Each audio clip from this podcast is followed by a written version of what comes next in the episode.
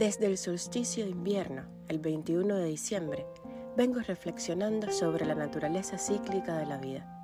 Este 2023 ha sido un año difícil, tan intenso que mientras hacía mi recuento pensé que parecían más dos que un solo año. Pasaron tantas cosas, di tantos saltos, busqué sin parar, fui a la noche oscura del alma al despertar de la conciencia, del libro de poemas a un libro diario que me tramo y después a una novela con nombre obsceno. Muchas noches pasé de la risa y el baile desenfrenados al llanto profundo y quieto, de la molestia a la pasión, del no quiero al échamelo en el sombrero. Este año fue la verdadera montaña rusa de emociones y sucesos, quizás no tanto de sucesos como de emociones, para que entendiera que no soy las cosas que me pasan, sino cómo las siento. El cuartico está igualito sin embargo, yo me siento otra. Pero es que esa es la existencia misma, un círculo infinito donde todo regresa, todo pasa, todo se acomoda, un círculo infinito de lecciones que vinimos a aprender y que repasamos en cada luna nueva para vencer en cada llena. Un círculo donde si nos ponemos a pensar bien, todo nos es conocido ya, solo basta con recordar, con regresar al silencio del alma para ver de nuevo todas las escenas. Como en un cine de barrio, la vida es una película que ya vimos, solo que la recordamos cerca del final.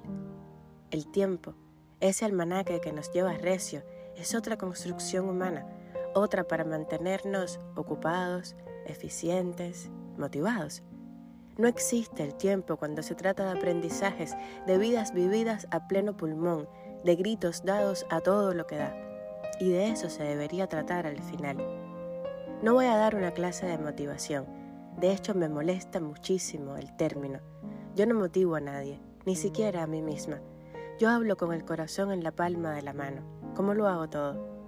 Hoy, a días de la última luna llena del 2023, les digo que recuerden, que se lo dejen cerquita, el hecho de que nuestra vida es como la luna, tiene ciclos y que lo que hoy puede sentirse como el fin del mundo, mañana será una tontería.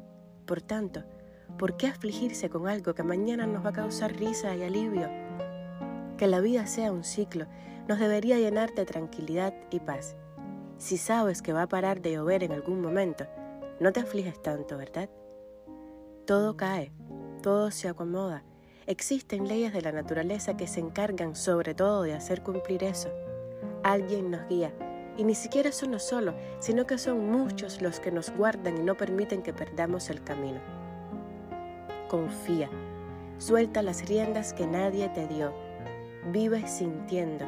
Siéntete mucho y siéntete todo el tiempo. Permítete sentir y actúa según ese sentimiento. Todos somos magos, creadores infalibles de nuestro propio destino. Todos tenemos el don de saber qué es lo mejor. Nosotros tenemos todas las respuestas en una pequeña cajuela situada muy cerca del centro del pecho si fuéramos más sinceros, si nos escucháramos desde adentro con más atención, sí, si consiguiéramos subir el volumen de nuestra sabiduría y bajar un poco el de la sabiduría a los demás, qué diferente sería todo, qué mágico, qué pleno, qué conscientemente maravilloso. Vivamos sin tanta premura, lo que va a pasar, pasará, lo busques o te quites, hagas listas o lo pienses en silencio, hagas rituales o tengas la mirada perdida al horizonte. El año que viene yo voy a pelear contra mi ego, contra todos esos deseos que me dijeron que tenía que pedir. Voy a intentar desaprender lo aprendido y voy a vivir según los latidos de mi corazón. Me voy a abandonar a sus antojos y que los demás digan que, he perdido la poca cordura que me quedaba. ¿Qué más da si ya casi todos piensan que estoy loca?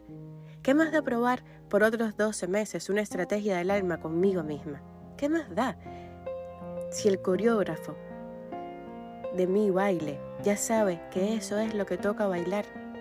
En alguna parte leí que el que lo ha perdido todo vive sin miedo. ¿Qué tal si vivimos como si no tuviéramos nada y así perdiéramos ese miedo que nos impide vivir con las cinco letras de la palabra? ¿Qué tal si nos llenamos de valor y hacemos simplemente lo que tengamos deseos de hacer? El otro nos va a imitar y así seremos una humanidad sintiente. Una humanidad sintiente. Qué lindo término. Feliz vuelta a otra página del calendario.